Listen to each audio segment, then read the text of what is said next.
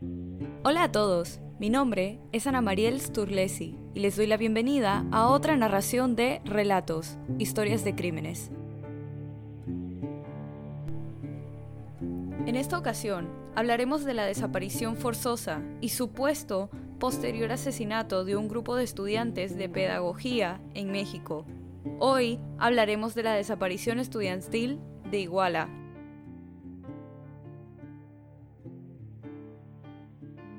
Durante la noche del 26 y la madrugada del 27 de septiembre de 2014, fueron atacados y secuestrados un grupo de estudiantes de pedagogía de entre 18 y 26 años en el municipio de Iguala, estado de Guerrero, en México.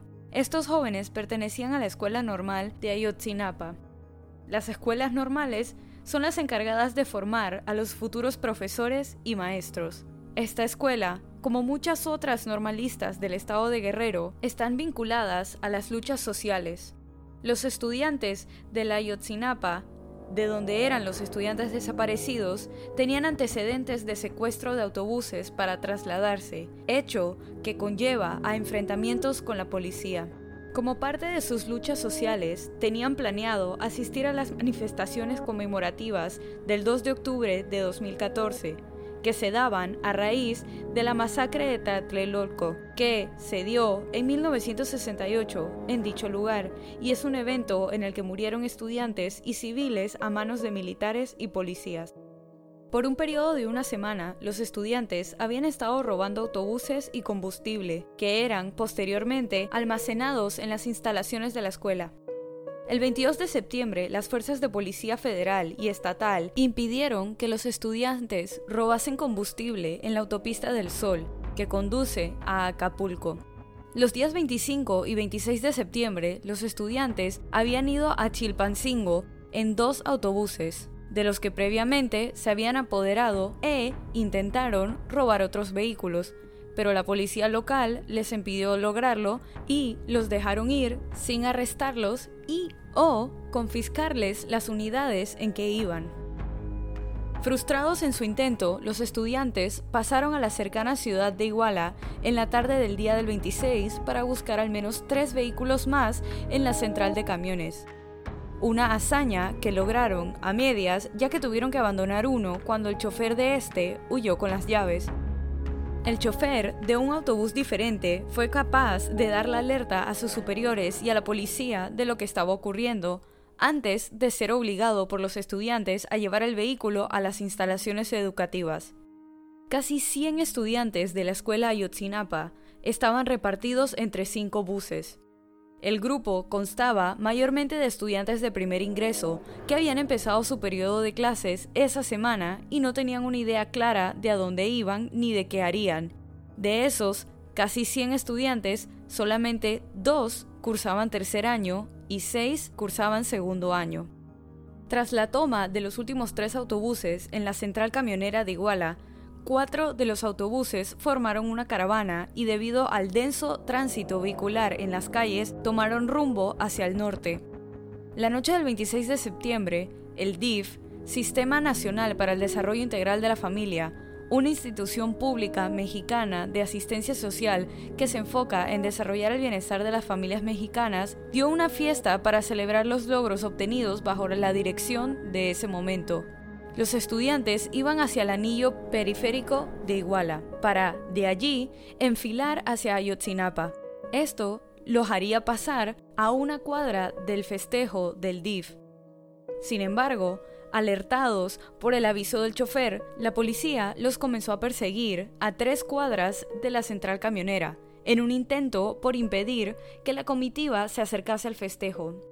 De acuerdo con declaraciones del fiscal guerrerense Iñaki Blanco Cabrera, el primer episodio de violencia ocurrió a las 21.30 horas cuando la policía logró interceptar el paso de los cuatro autobuses encaminados al norte mediante el uso de una camioneta que les obstruía el paso. Los alumnos bajaron de los autobuses para intentar empujar fuera del camino la camioneta y se enfrentaron a los policías que también llegaban.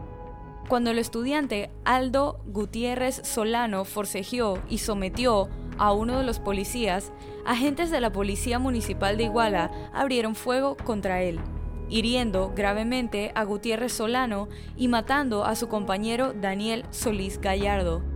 El intercambio con armas de fuego puso en desbandada a los estudiantes normalistas, varios de los cuales se refugiaron en los espacios entre los autobuses detenidos. Otros más escaparon como pudieron a los alrededores. Sin embargo, la policía de Iguala se llevó bajo arresto a la mayoría de los estudiantes que no se habían podido bajar de los autobuses, principalmente a los que venían en el último autobús de la caravana.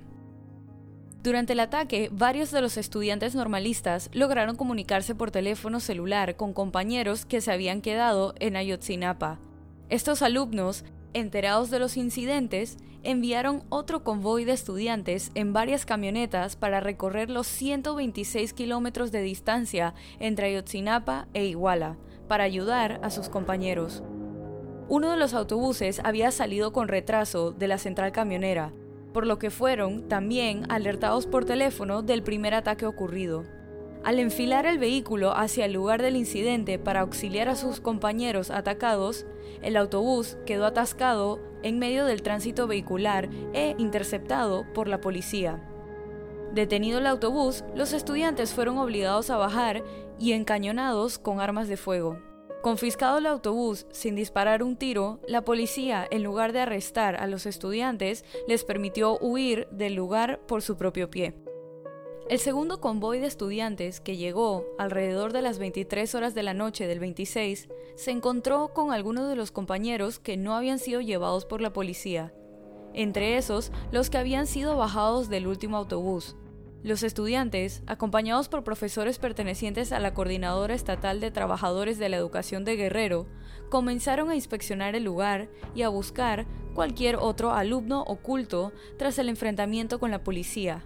Inclusive había algunos que estaban dando declaraciones a la prensa que se había empezado a personar en el área.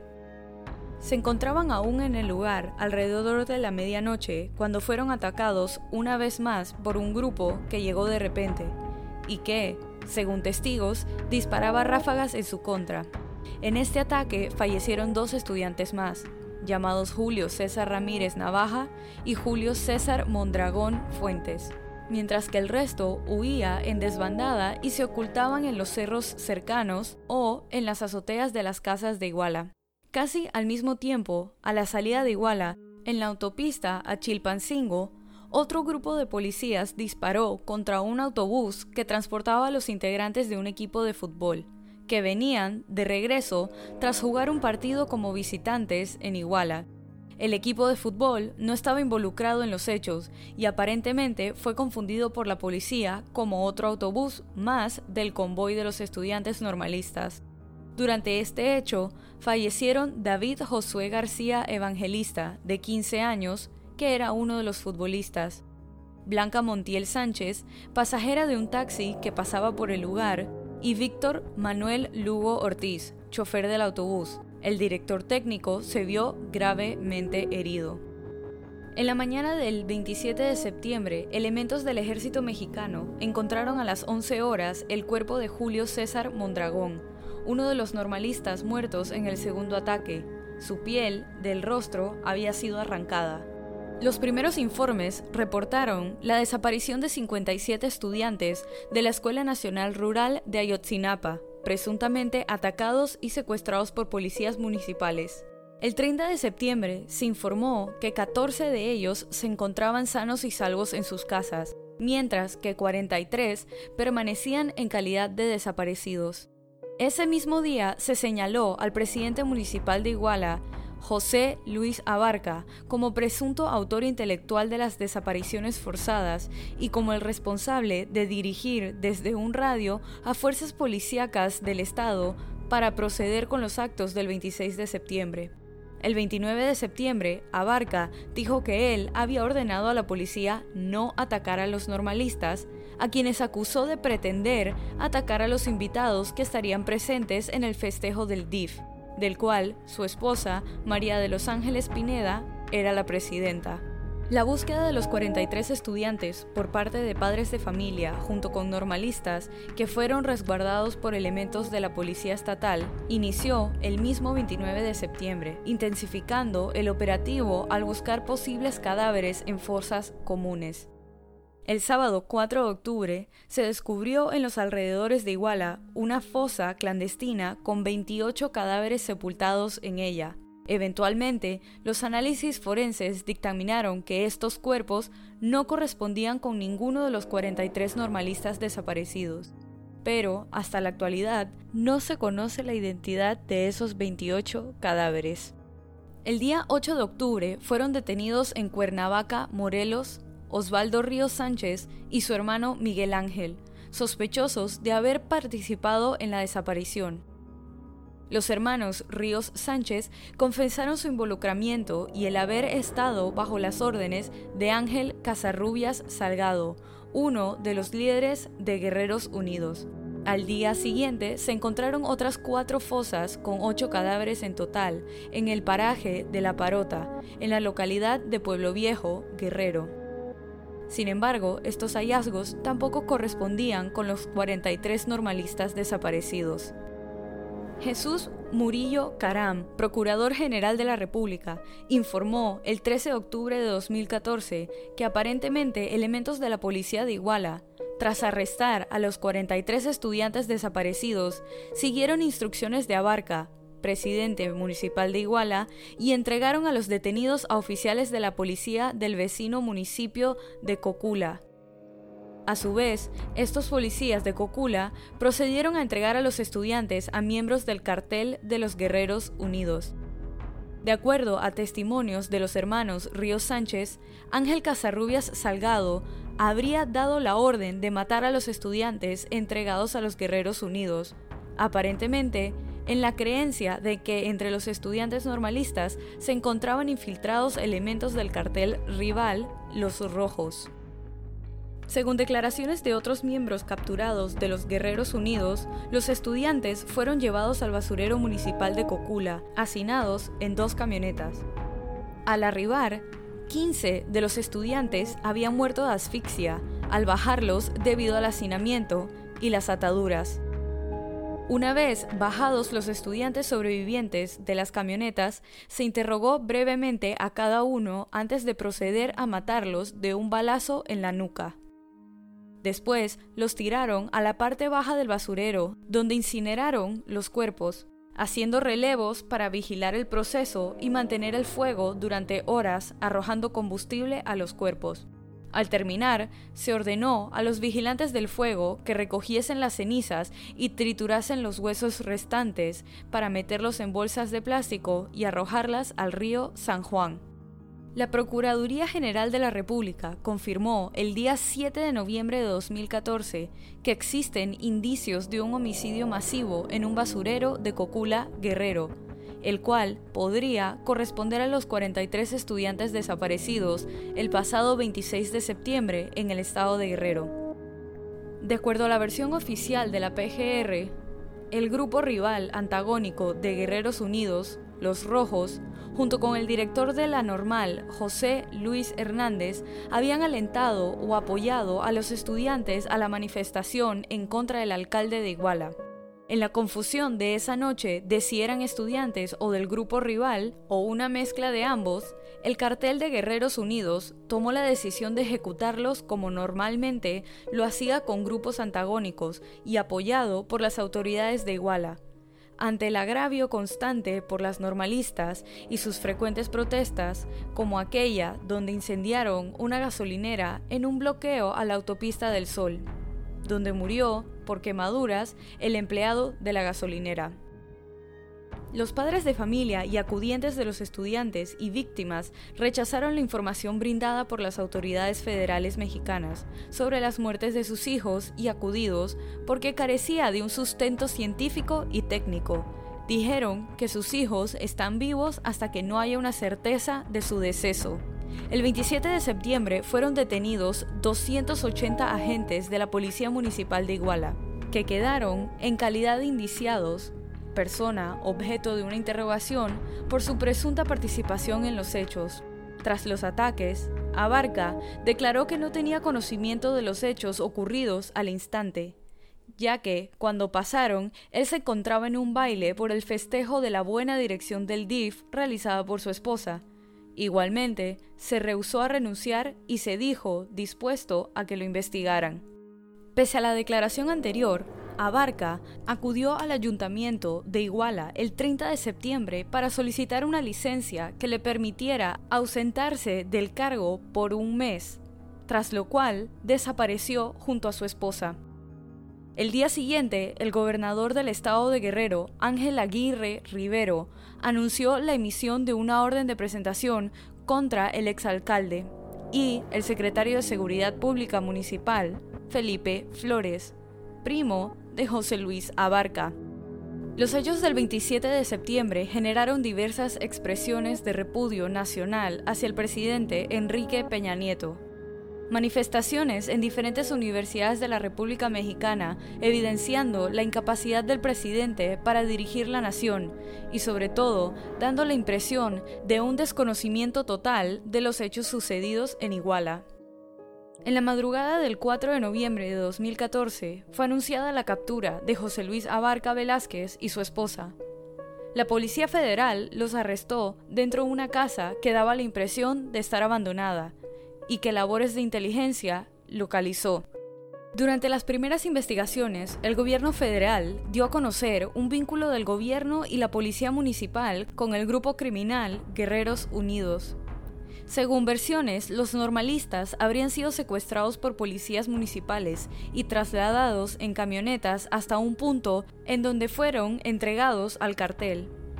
El 14 de octubre de 2014, autoridades informaron sobre la muerte de Benjamín Mondragón, líder de Guerreros Unidos en el municipio de Jiutepec, en el estado de Morelos. Según la versión oficial, Mondragón se disparó en la cabeza al sentirse acorralado por las fuerzas federales. El 7 de noviembre se hicieron públicas las declaraciones de algunos miembros detenidos del cartel, quienes confirmaron haber perpetrado el crimen conjunto con las fuerzas municipales. Estos eventos han causado gran indignación, tanto en el ámbito nacional como en el internacional, básicamente por los resultados tan magros de la investigación. Diversos colectivos, organizaciones no gubernamentales, mandatarios de diversos países, la Corte Interamericana de Derechos Humanos y ciudadanos de diversas nacionalidades se han expresado por el esclarecimiento de los hechos y castigo de los culpables. Un decreto emitido el 4 de diciembre de 2018 el recién estrenado presidente Andrés Manuel López Obrador instruye a la creación de una comisión para fortalecer el ejercicio del derecho de los familiares de las víctimas del caso de Ayotzinapa. El 15 de enero de 2019 fue instalada la Comisión para la Verdad y Acceso a la Justicia en el caso Ayotzinapa por parte de la Secretaría de Gobernación del Gobierno mexicano en la nueva administración. Esta comisión está conformada por representantes de las madres y padres de las víctimas, organizaciones civiles, Secretaría de Gobernación, Relaciones Exteriores y Hacienda y Crédito Público.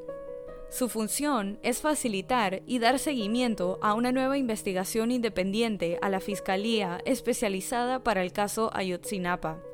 En la actualidad, solo se puede decir que el 7 de julio de 2020, en conferencia de prensa, informó la comisión que fueron identificados los restos del estudiante Cristian Alfonso Rodríguez. Y así culmina este episodio de Relatos, Historias de Crímenes. Recuerden pasar por la cuenta de Instagram y dejar su opinión de este caso. La cuenta es Relatos en Podcast y la pueden encontrar en la descripción de este episodio. Relatos está disponible en Buzzsprout, Apple Podcast, Spotify, Castro, Overcast, Castbox y Pocket Cast. Si te gustó este relato, suscríbete o síguenos en la plataforma de tu preferencia que utilices para escuchar los episodios. Y no dudes en dejarnos una calificación y comentarios. Mi nombre es Ana María Sturlesi y muchas gracias por acompañarnos en esta narración nuevamente. Y bienvenido si es tu primera. Nos vemos la otra semana con otro caso en Relatos, Historias de Crímenes. Bye.